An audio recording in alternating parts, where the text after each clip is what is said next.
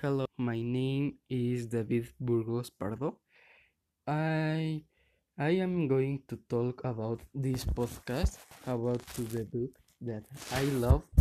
It's called Greg a Diary. It's about where it's come from Ovilus.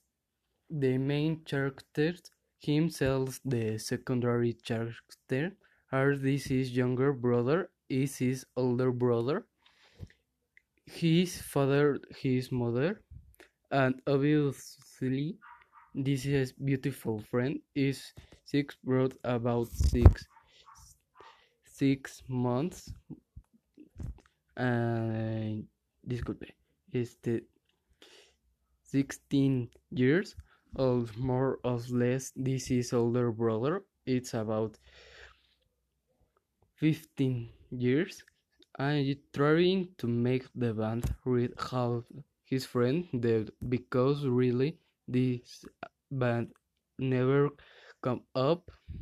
This is also his dad and his mom how in yes are like family well normal but it's useful you are you have a very bad look and that is your best friend who goes to school comes from? For example this is first book he comes out.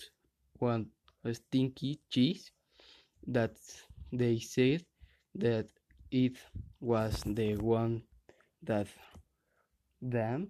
They went the H and H. One of the books in in 100 total are two editions to this book is complicated because are the several book is normal bring about 200 page. Each in yes it is enjoy pretty.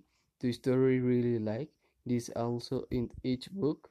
Its comments comes out as some word or something and wanted to be born and ends up being wrong. And to by lucky in the last book that has published in the editorial is when you win a strip still. Yes.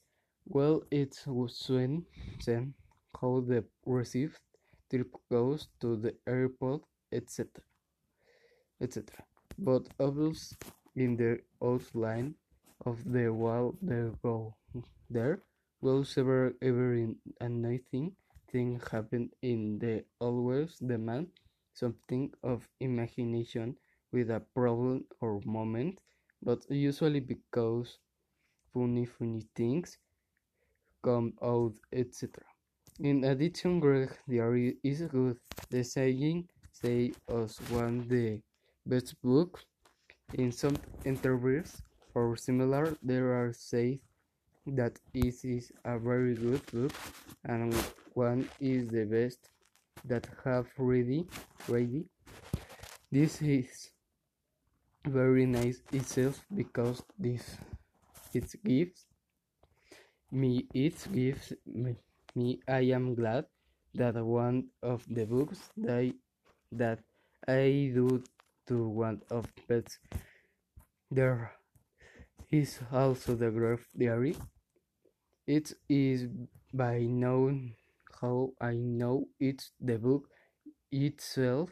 It's a it were real diary written by hands with Herbert and cookie from the typical not, but I hope you get next book since this have been on the best book I have read. Thank you very much.